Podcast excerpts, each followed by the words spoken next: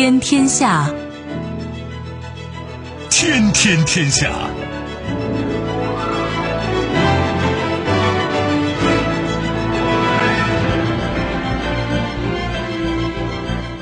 历史穿行者，新闻摆渡人。听众朋友，大家好，您正在关注收听的是《天天天下》节目，我是夏萌，和我一起陪伴各位的还有本节目评论员重阳。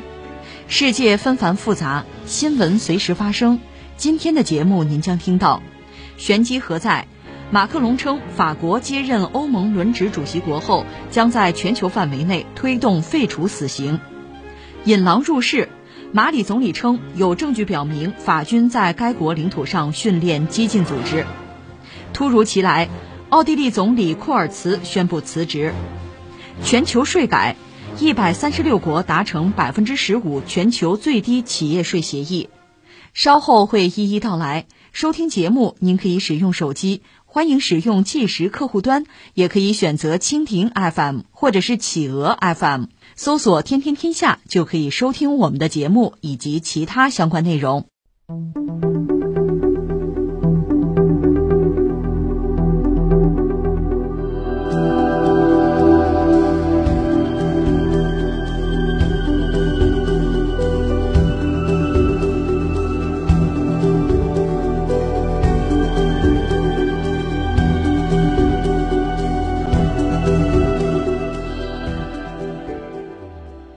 法国总统马克龙日前在纪念法国废除死刑四十周年的演讲中表示，法国将在二零二二年上半年担任欧盟轮值主席国，届时法国将与其他成员国合作，推动一项联合国决议，要求各国每年报告死刑判决和执行死刑的数量。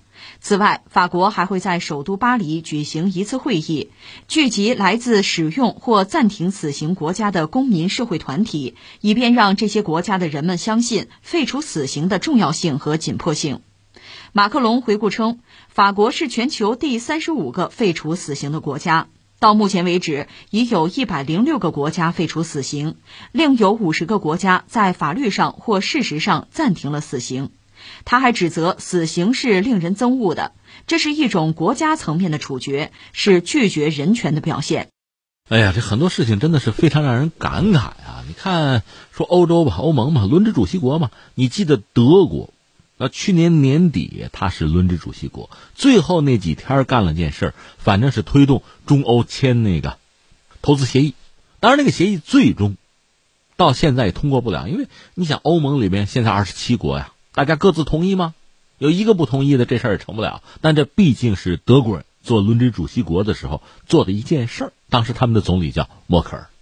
那现在轮到法国，法国你别说推什么中欧之间的什么投资啊、贸易方面的什么协议啊、协定啊，你说涉及到欧洲经济的，咱提振一下行不行？因为疫情把欧洲经济搞成什么样子了，对吧？另外，疫情在欧洲依然肆虐。不管不管，我现在要说什么呢？废除死刑。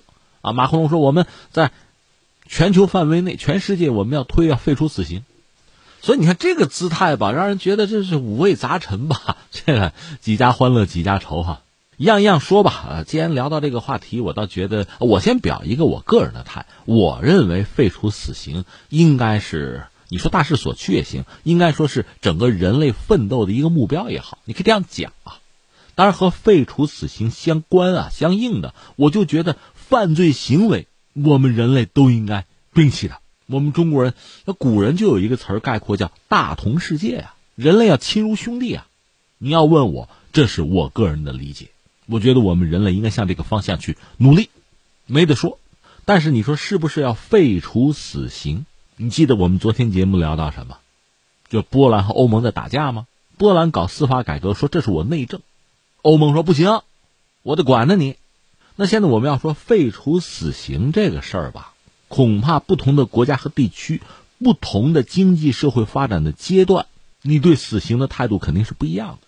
这是我先表一个态哈，然后我们就聊聊这个话题吧。第一呢，我们索性先聊聊死刑吧。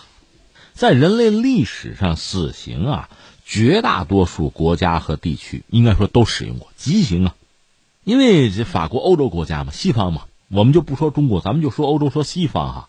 中世纪还用说一下吗？甚至在近代，就说西方啊，小偷小摸杀过，闲言碎语杀，偷菜杀，在安息日从地上捡起一根木棍杀，和父母顶嘴杀，批评皇家的花园杀，这都死罪。亨利八世最后那几年，与英国伦敦每个星期那不得杀十几个人呐？而且有人算过，一八二二年，你看给你个坐标，一八四零年是鸦片战争，对吧？一八二二年的时候，英国呀有记录的死刑的罪名二百二十二项，偷猎什么造假币呀，抢劫个养兔场啊，伐树啊，这都是死刑。那你说这这什么有法律程序吗？有，每宗案件的庭审的时间平均一下八点五分钟，啊，八分半就可以决定是不是宰这个人。也有人算过，说从这所谓耶稣时代开始到二十世纪啊，一点九亿人因为轻罪，就是不该死啊，给判了死刑。一点九亿人。那我们顺便说一句啊，就在人类历史的发展的不同阶段吧，对于这个死刑也好，甚至对于杀戮也好吧，其实人们的观念是不一样的。你看当年，就古代的时候，国家之间有灭国战，有屠城，就这个城市啊，你看当年蒙古大军横扫欧亚大陆。那这一个城市，你要么投降，你要么你不投降，你抵抗是吧？整个打下来一个也不要活，甚至猫狗都杀掉，有的。那我们只能说，当时生产力不够发达，人们的观念就是那个样子，他也不觉得这个不对呀。所以你看，人类的文明的观念也是在不断进步吧。那今天我们讲这个新闻，这是法国人马克龙他们嚷嚷着哈，做了欧盟轮值主席国，我们全球推啊废死刑哈。这我们就说法国人啊，你要看看历史书啊，你真的挺感慨。十六世纪的时候啊，就是法国巴黎有一个娱乐，这流行娱乐活动是什么呢？烧猫，真烧，把猫捆起来，就在舞台上，然后放的绳子底下就是火。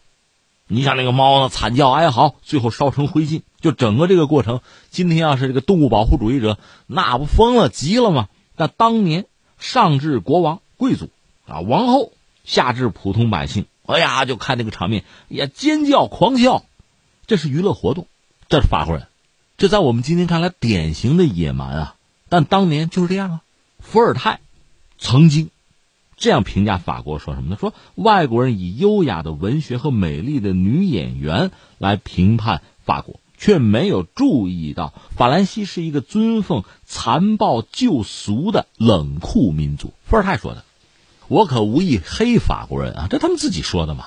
啊，把这放一边吧，就说西方。最终完成了一个转变，就是对这个死刑啊，逐渐的说这这不行，野蛮啊，我们要放弃它，要废除。这个转折点在什么时候？应该是在十八世纪，就主要的欧洲国家，就主要西欧国家吧。一方面对这个国家监狱啊，这残忍啊、野蛮啊、敲诈勒索呀，要进行抨击，要改。公众的良知也逐渐被唤醒，因为你想有了这个图片了，关于酷刑啊、处决这个东西，大家一看，哎呀，太残忍，太不文明，这需要改。这个废除死刑的历程其实就开始了。就说英国吧，英国是一七八三年废除了公开的绞刑，绞刑没废除，公开的不要了。一七八三年，后来这个一八三四年废止了什么呀？绞架悬尸，这不尸体吊在那儿吗？我们要示众啊，这个废止了，不干了。一八六一年呢，我们刚才不是说吗？英国一八二二年二百二十二项死罪嘛，一八六一年已经减少到四项了。整个十九世纪，大量的欧洲国家开始减少死刑罪的条款。那你说废除吗？没有，留下的是什么？一个是谋杀，一个是叛国，这两样罪重罪，这该杀还是要杀。当然，这个欧洲人还有这么一个经验啊，说一个国家最后一次执行死刑和正式宣布废除死刑之间，大概能平均有五十年的间隔，就是说先不杀了。然后呢，宣布废止死刑，这之间可能隔五十年。荷兰，荷兰是一九八二年宣布正式废除死刑的，但他最后一次执行死刑早了，一八六零年。所以我想说什么呢？说西方啊，欧洲啊，废止死刑吧，它可能应该是有诸多的因素叠加在一起啊，最后出现这么一个结果。你比如什么呢？它的宗教，它的文化，特别它宗教一直在改革嘛。另外呢，生产力发展进步。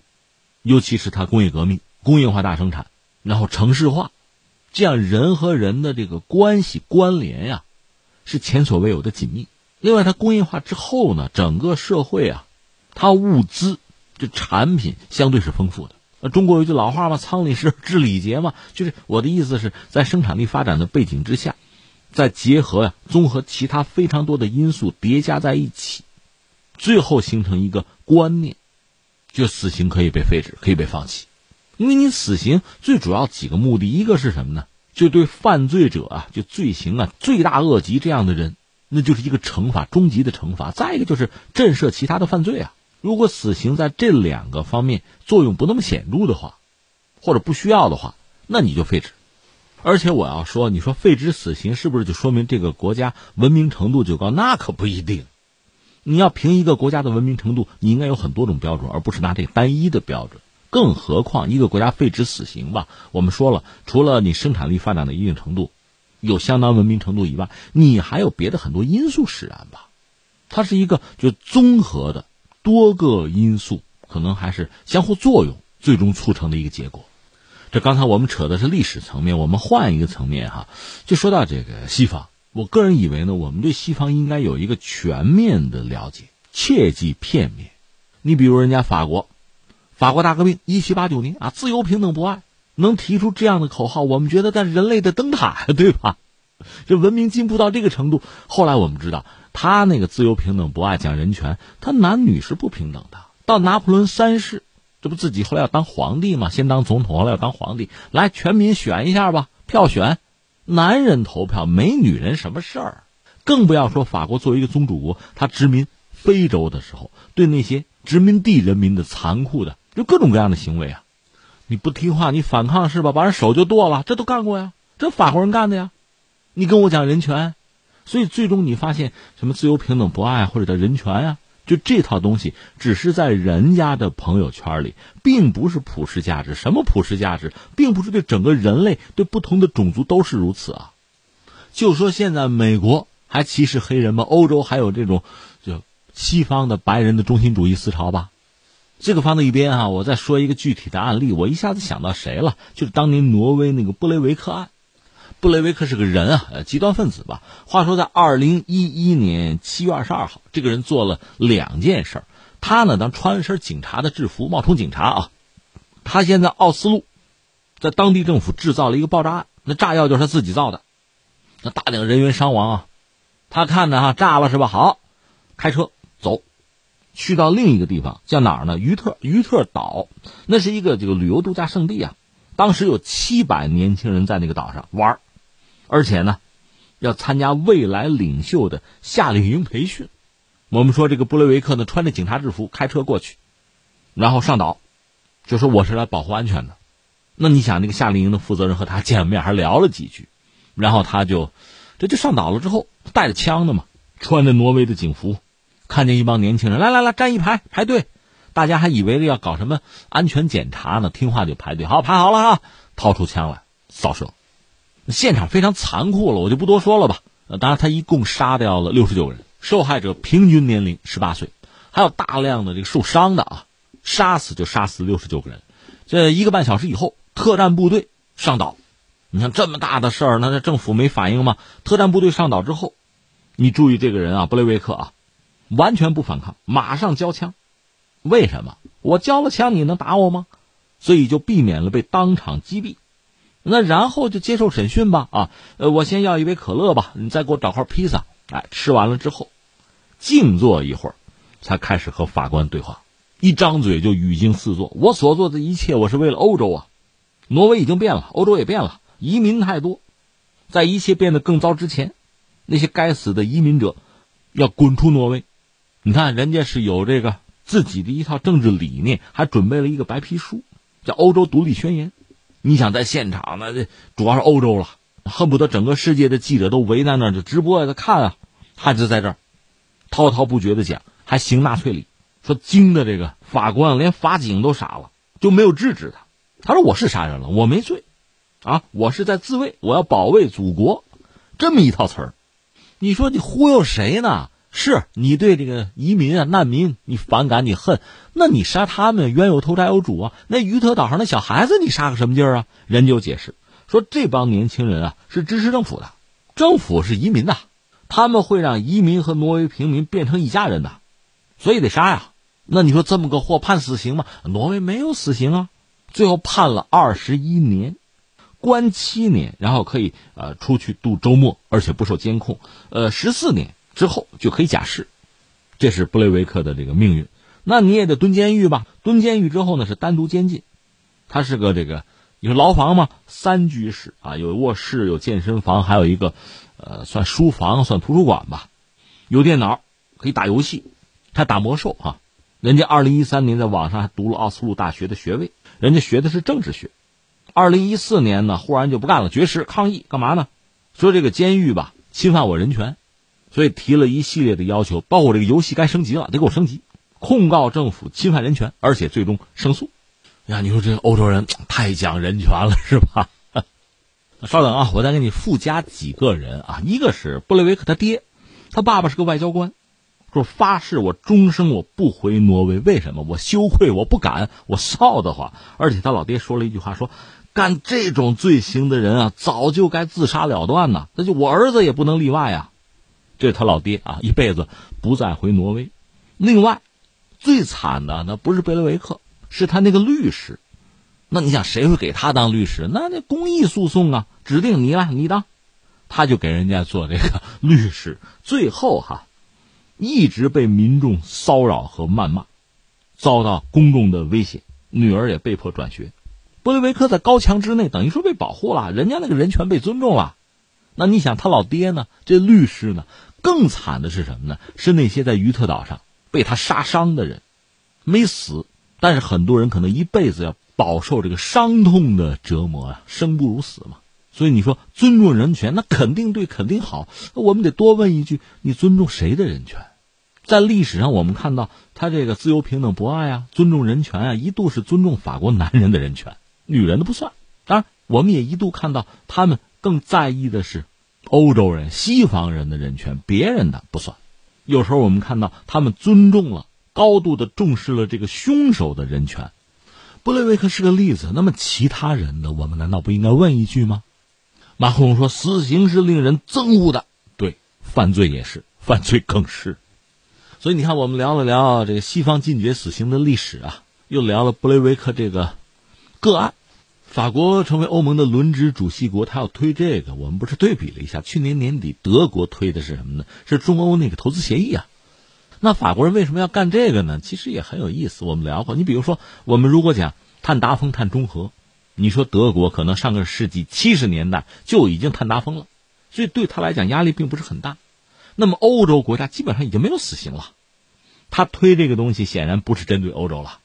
按照马克龙自己的说法啊，法国是全球第三十五个废除死刑的，到目前为止，全球一百零六个国家废除了死刑，另外还有五十个吧是暂停了，在法律上或者事实上是暂停了死刑。但是也有一些国家，特别一些大国，比如中国，包括美国、印度、日本在内，很多国家还是在使用死刑。其实法国本身在是不是废除死刑的问题上也有争论，因为法国频繁遭到恐怖袭击啊，所以法国国内很多人讲要恢复死刑啊。所以刚才你看，等于说我们给大家提供了一份地图，就这个世界上有死刑的、没死刑的、废除的或者暂停死刑的哈，有这么一份地图。法国和欧洲国家基本上已经废除死刑了。所以他们现在嚷嚷着要在全球推，那针对谁？能针对谁？一清二楚。这样既彰显了法国乃至欧盟在全球的，我们加个引号吧，领导地位啊，话语权，同时又不至于在欧盟内部引起混乱或矛盾冲突，还能够彰显法国在欧盟的领袖地位。而且这个事儿你念叨。我相信绝大多数国家不会因为法国人或者整个欧洲的呼吁，就恢复死刑或者禁止死刑，还是要根据本国国情来定嘛。所以这个事儿嚷嚷的山响，显示了自己的话语权，又不带来任何实际的后果，所以这可能是法国人选择他的真正原因。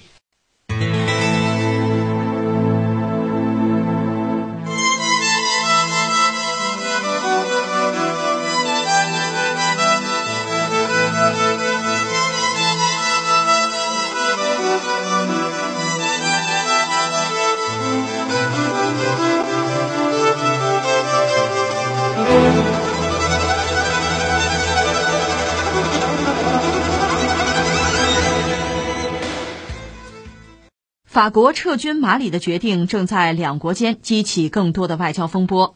据报道，马里过渡政府总理马伊加接受采访时，指控法国军队打着反恐的旗号，却在该国领土上训练激进武装组织，这导致了马里三分之二的国土被恐怖分子占领。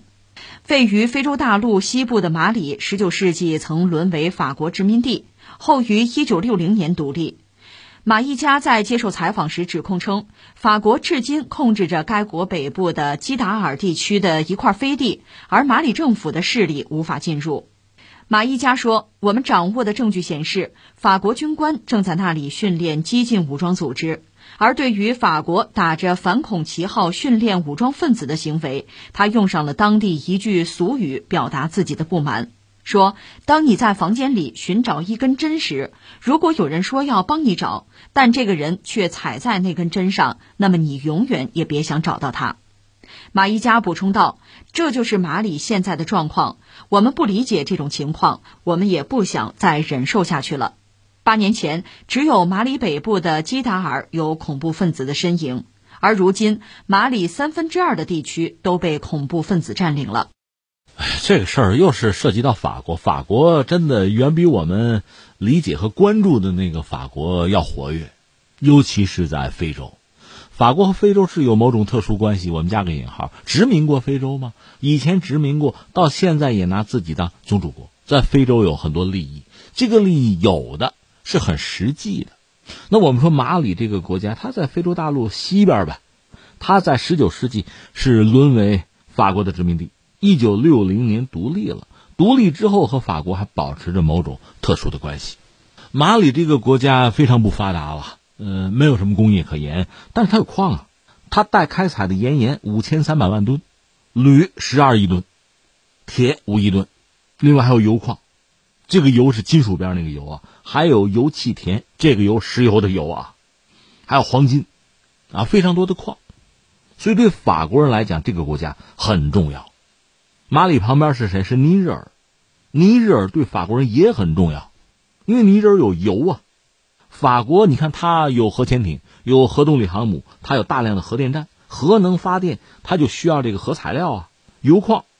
尼日尔在全球排到第四，第四大油矿，法国人挖走百分之七十，所以这些国家，马里啊、尼日尔啊，对法国极端重要，所以显然得控制住。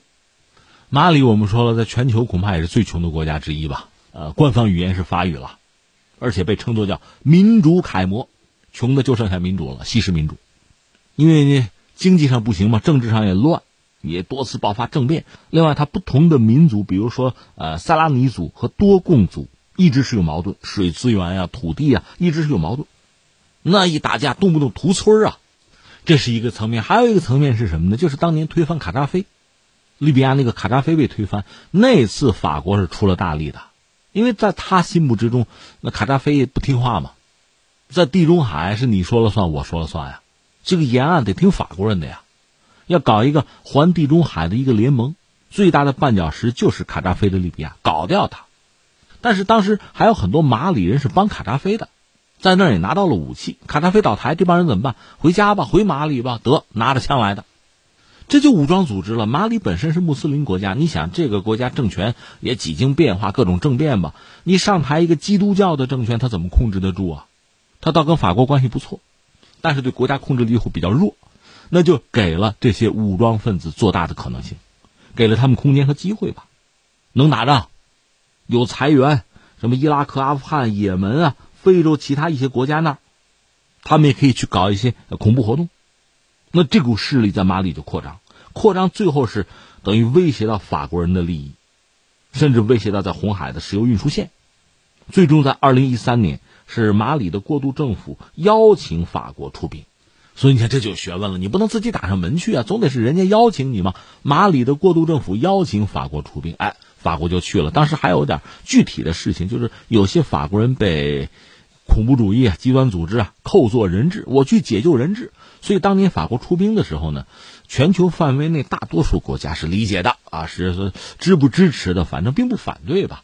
当然也有人说，法国出兵马里就相当于美国出兵阿富汗，马里是法国的阿富汗，有意思的是，前不久这不是拜登上台之后，美国宣布从阿富汗撤军吗？法国说：“那我也撤吧，我也撤吧，我也从马里撤军。”但是你想，他在马里，你说是不是沉重的打击了恐怖分子啊？痛剿啊，剿灭了没有？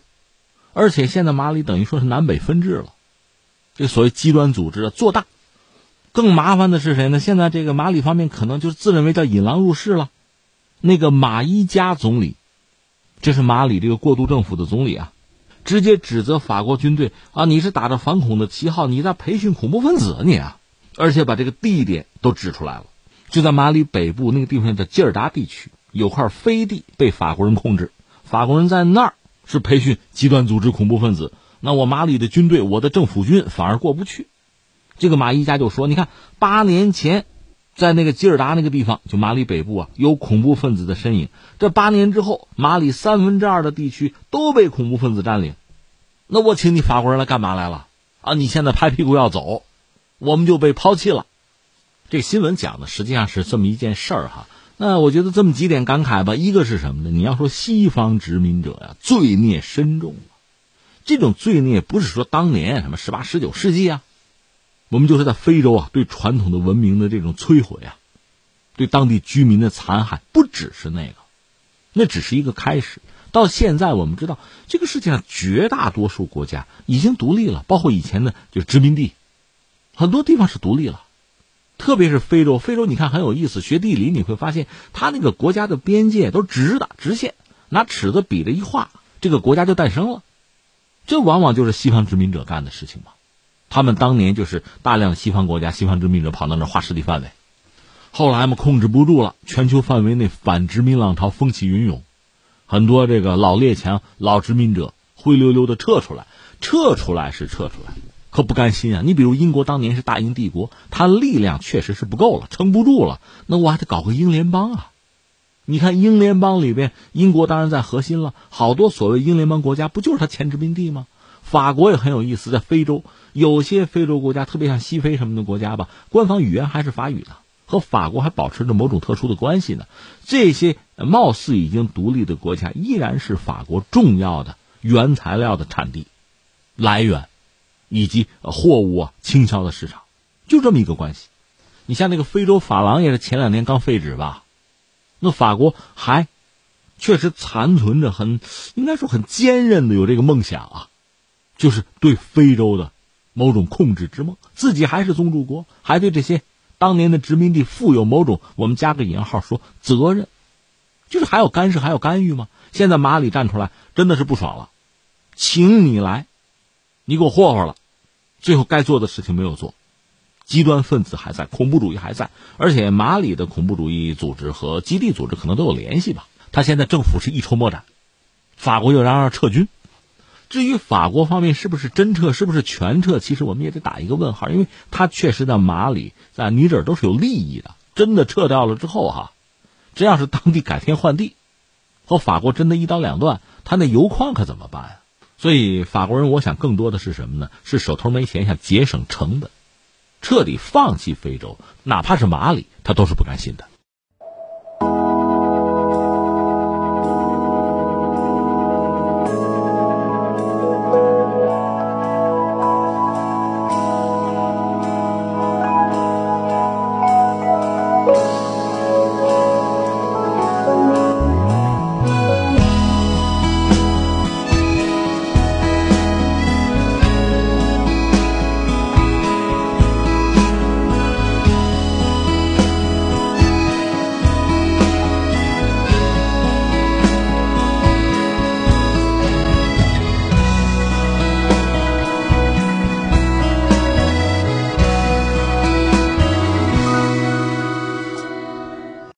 奥地利总理库尔茨九号晚间宣布辞职，并提名现任外长沙伦贝格接受总理职务。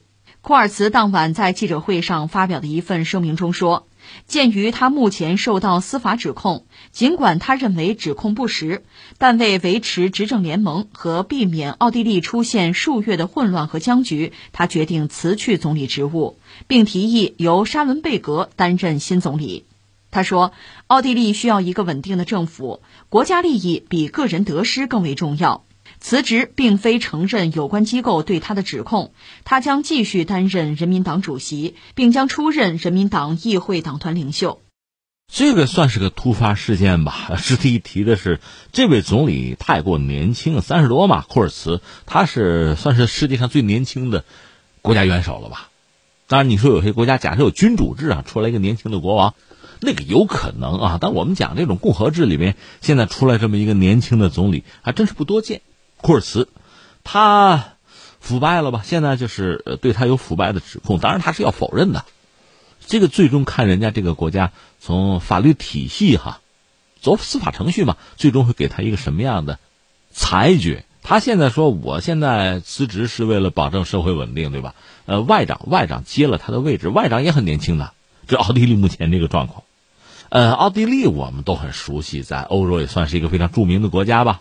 你在历史上有奥匈帝国嘛，但现在的奥地利呢，应该说这个国家块头不是很大，八百多万人口吧。和中国关系倒是不错，就说库尔茨这个人嘛，他很年轻嘛。二零零四年大学毕业，毕业之后呢，他是加入奥地利的人民党，就对政治感兴趣嘛，从政嘛，从政呢就是实际上就走仕途的可能了，然后有服兵役啊，后来做人民党的青年部的主席啊，到二零一一年的时候，他成为了一个新组建的叫移民融合事务部部长，这时候他才二十五啊。上任之后吧，他是推出过所谓融合良好的移民优先入籍这个政策。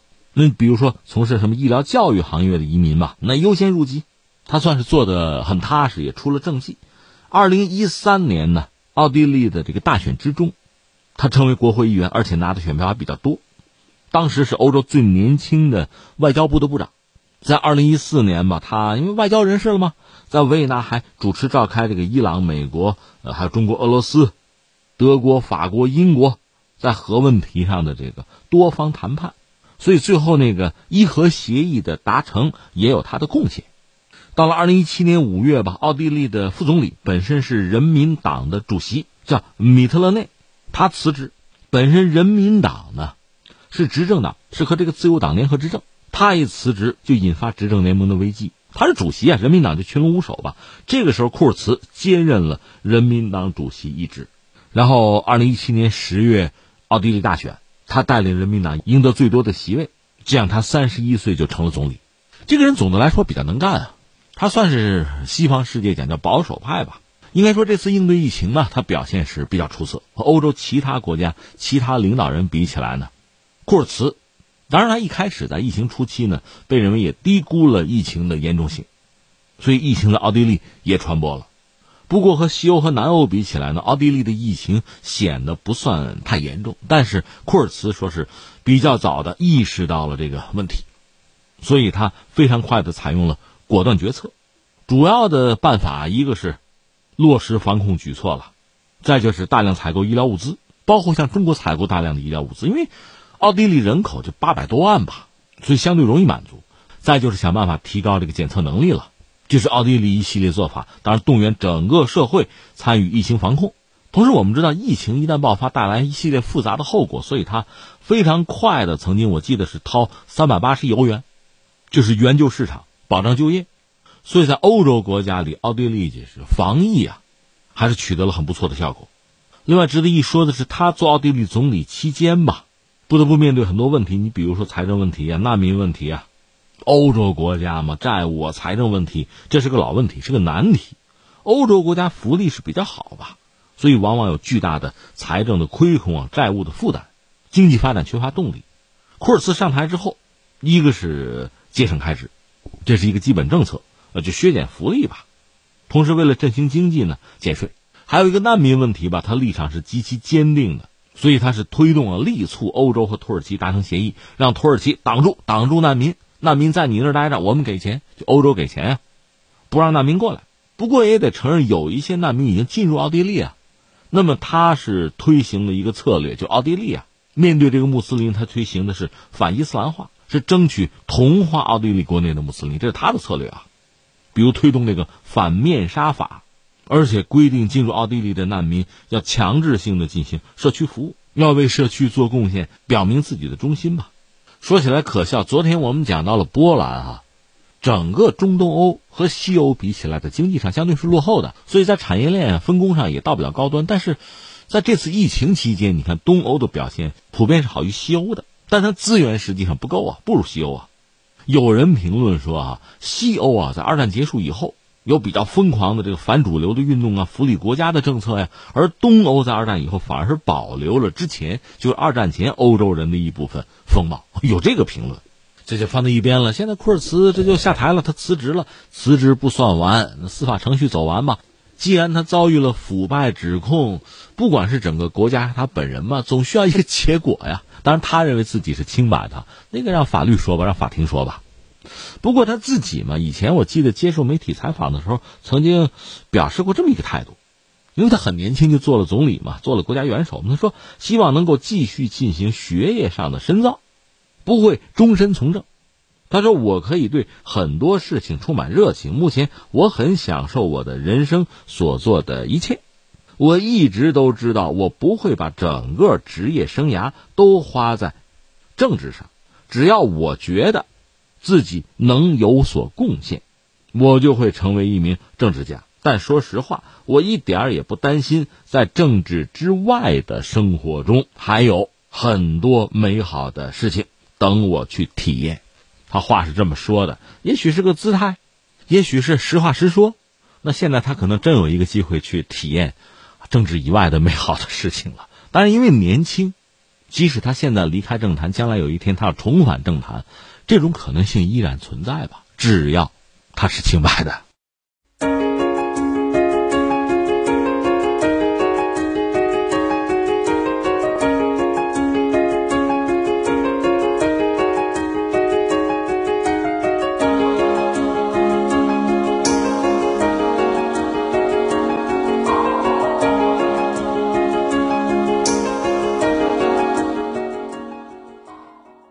经济合作与发展组织宣布，一百三十六个国家和司法管辖区已达成一项全球协议，以确保各全球企业支付的最低税率为百分之十五。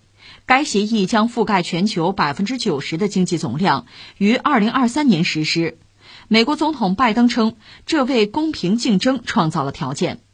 八号，经济合作与发展组织表示，随着爱沙尼亚、匈牙利和爱尔兰三个低税收国家统一加入，该协议现在得到全部经合组织成员及二十国集团的支持。不过，肯尼亚、尼日利亚、巴基斯坦及斯里兰卡则暂时弃权。据报道，该协议将于十月十三日在美国华盛顿举行的 G20 财长会议上得到正式批准，然后于本月底在罗马举行的 G20 领导人峰会上获得最终批准。支持该协议的国家和地区在二零二二年将该协议纳入法律，以便从二零二三年开始生效。许多官员表示，时间非常紧张。这个事儿，我想我们还是要关注一下。这等于说是全球达成一个所谓的最低税率吧？因为整个世界，大概就论经济体或者叫国家和地区，得有二百来个吧。现在呢，全球有一百三十多个国家已经同意，就达成百分之十五的全球最低企业税的这个税率。所以这在历史上应该说是第一次。而且在今年十月份，十月十三号，在美国的华盛顿有这个 G 二零的财长会。那这个协议会得到正式的批准，这就比较官方了吧？那么到二零二三年，这事儿就应该能够实施。在这之前吧，支持这个协议的国家和地区吧，二零二二年会把这个协议纳入法律，二零二三年生效，就全球统一行动了。所以这个总的来说是一件值得关注的大事儿哈。当然这种事儿哈，肯定有的同意，有的不同意嘛。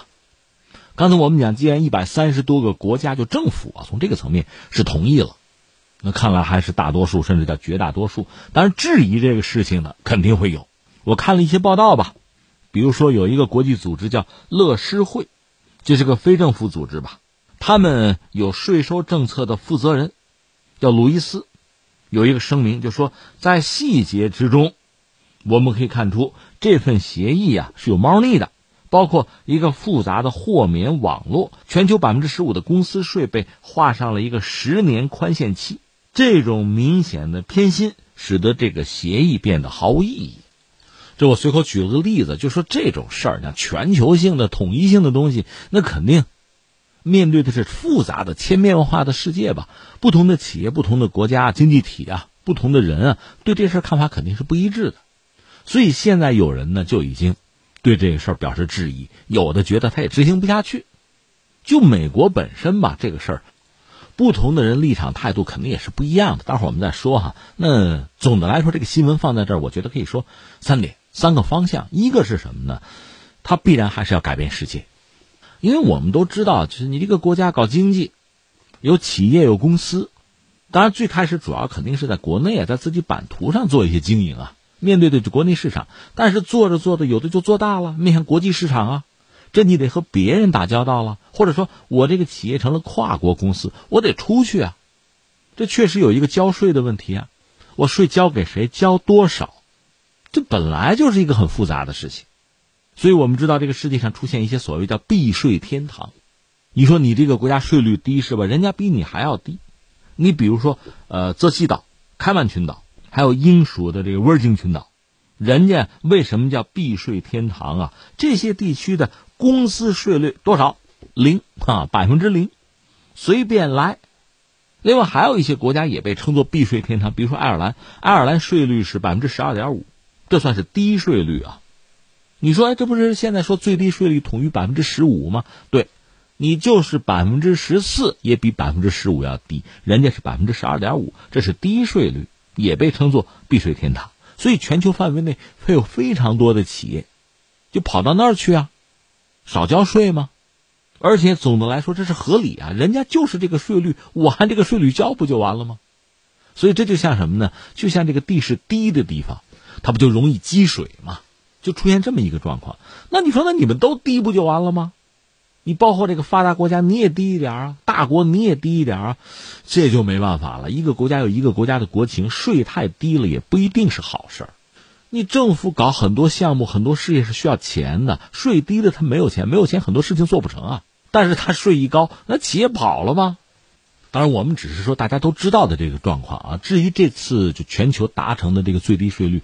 它是一份文件，是个协议，很复杂的。你不看到全文里边就所谓一些猫腻，可能你不是很清楚。但是呢，大概的方向是我们讲的这个方向，就是它实际上是摧毁了所谓避税天堂。你不能什么零税率啊，呃，百分之十二点五不行了，咱们也得百分之十五。那你想，这些国家和地区，它对很多企业外来资本的吸引力那就减小了呗。而另一方面，我看这个高盛。高盛有一个分析说，很多美国大公司百分之五十以上的收入是来自国际市场，他们既有的国外有效税率和二零二二年公认的这个有效税率都是低于百分之十五的。这其中什么英伟达呀、呃博通啊、拉斯维加斯金沙集团啊、什么微星科技啊，都是这样的。这是美国的状况。那么企业在欧洲的。这影响会比较小，在欧洲呢，大多数公司的税率是高于百分之二十一的。华尔街日报还有个分析说呢，就是整个这个税率协议啊，谈判之中其实最难办的是谁呢？就是如何处理这个高科技的巨头，其实就美国那些公司。欧洲国家是说什么呢？这些科技公司啊，应该缴更多的税，但是美国政府之前已经拒绝了专门针对数字巨头公司的协议，说这有歧视性。你说，哎，看一些美国的高科技公司还欢迎这个事儿是吧？就是这个百分之十五最低税率，他也不得不欢迎。如果这个协议达不成，会出现什么局面？哈，就是最低税这个协议，如果达不成的话，有替代方案，那很可能是一系列的国家税的重叠征收，那对企业来讲可能更不是好消息。所以你看，我们总而言之吧，这次这个协议达成吧，等于重新定义跨国企业就是征税啊、交税这个方式啊、地点。重新确定，理论上讲，什么避税天堂、逃税天堂不存在，摧毁了。在各国就最低税率达成一致的前提之下吧，如果一个企业在某国支付的税率低于那个百分之十五，那他的母国政府那就接着征嘛，征到那百分之十五为止嘛。刚才我们讲爱尔兰，爱尔兰税率假设是百分之十二点五啊，现在说好百分之十五了，爱尔兰就征百分之十二点五。比如这家企业。总部在美国，在爱尔兰呢是交百分之十二点五，剩下百分之二点五到美国交吧。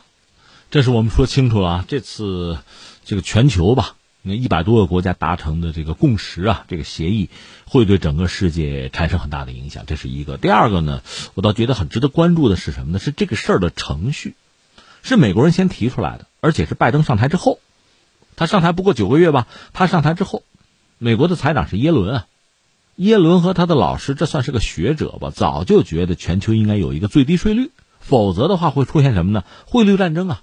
就很多经济体会争相的降低自己的税率，来吸引外资、吸引国外的企业、跨国公司过来。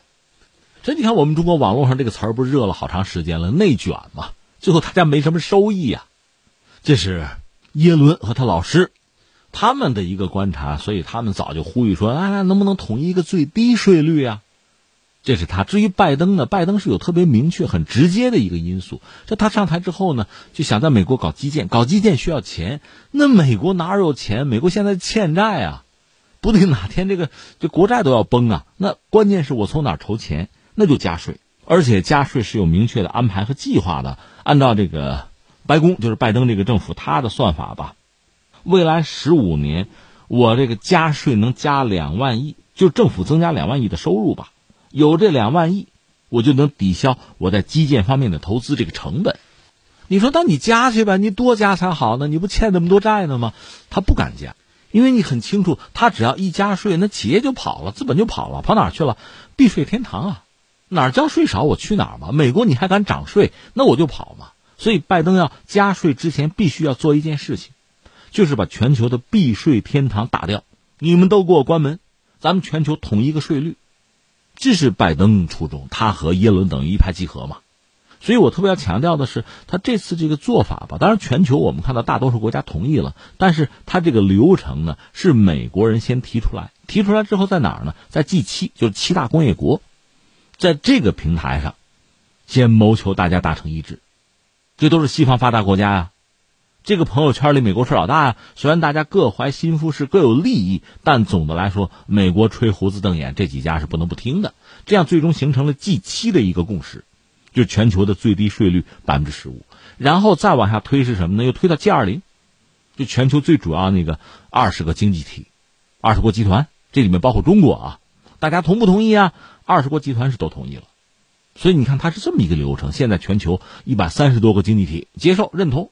包括爱尔兰，就很多曾经的所谓避税天堂，捏着鼻子也同意吧，大势所趋啊。因为你要不同意的话，是，你还收你那百分之十二点五，可剩下的那个百分之二点五，人家美国政府也是要收。对企业来讲，它没什么不同，都是交钱嘛。那它留在你们家的意义就不大了，就出现这么一个局面。那美国利用自己在呃全球经济版图上的独特的地位。他首先考虑的是自己，而且把这个事儿很短时间办成了，这是我们要关注的。就是说，呃，美国首先是从自己的一己之私出发，当然他是利用了全球范围内很多经济体的共同的这个忧虑或者说困扰，就政府收不上税嘛，或者不敢加税嘛，他最终实现了，这算全球性的税改吧。而且坦率说，我们看到美国有一些政客早就说不希望中国制定一些什么贸易规则。他希望自己制定，其他经济体认同，那这次这个做法本身应该说达到了他们的目的。当然，最后我们还要关注一下中国这事对我们有没有影响？影响肯定是有啊，对全球所有的经济体都会产生影响，只是大小的问题，或者说只是利害，你做一个分析而已。这轮吧，就是如果说最低税率确定百分之十五，或者叫什么全球税改吧。我们能看到的短期之内对我们影响应该不会很大，或者说没什么冲击。中国现在的企业所得税呢，在全球范围内，我们肯定是高于百分之十五的底线的。另一方面呢，在征税的对象方面，那个经合组织倡导全球最低企业税率是适用于那个营收超过七点五亿欧元的大型的跨国公司。那我们国家的这个除了大型国企以外，哈。大量的中小企业也不在这个范围内，所以短期来看不至于有什么冲击或者影响。那么从长期看呢，中国本身在数字产业、数字经济领域是比较发达的。那我们的一些互联网科技企业呢，确实是世界性的，规模比较大。而欧洲人一直在嚷嚷数字税，欧美之间不也在打架吗？这个我们也谈不上坐山观虎斗。就算我们现在叫坐壁上观，迟早这事会波及到我们的，因为你企业做大了嘛，影响力大了，而且很多企业开始考虑全球化的资源配置这个能力，所以我们现在也在呼吁，就全球性的吧，对大型科技平台呃监管方面能不能合作，有没有一套规则？一方面对这些大的这个高科技的跨国企业吧，跨国公司吧，还是要有一套规范。能监管，另一方面还要保护好我们企业的相应的权益，那这恐怕也是一个需要和主要经济体协调需要这个东西。另外呢，你中国现在做到这个地步哈，不能因为某些国家不希望我们掌握话语权、掌握制定规则的权利，我们就不这么做。这个权利我们是一定要拿到自己手里的。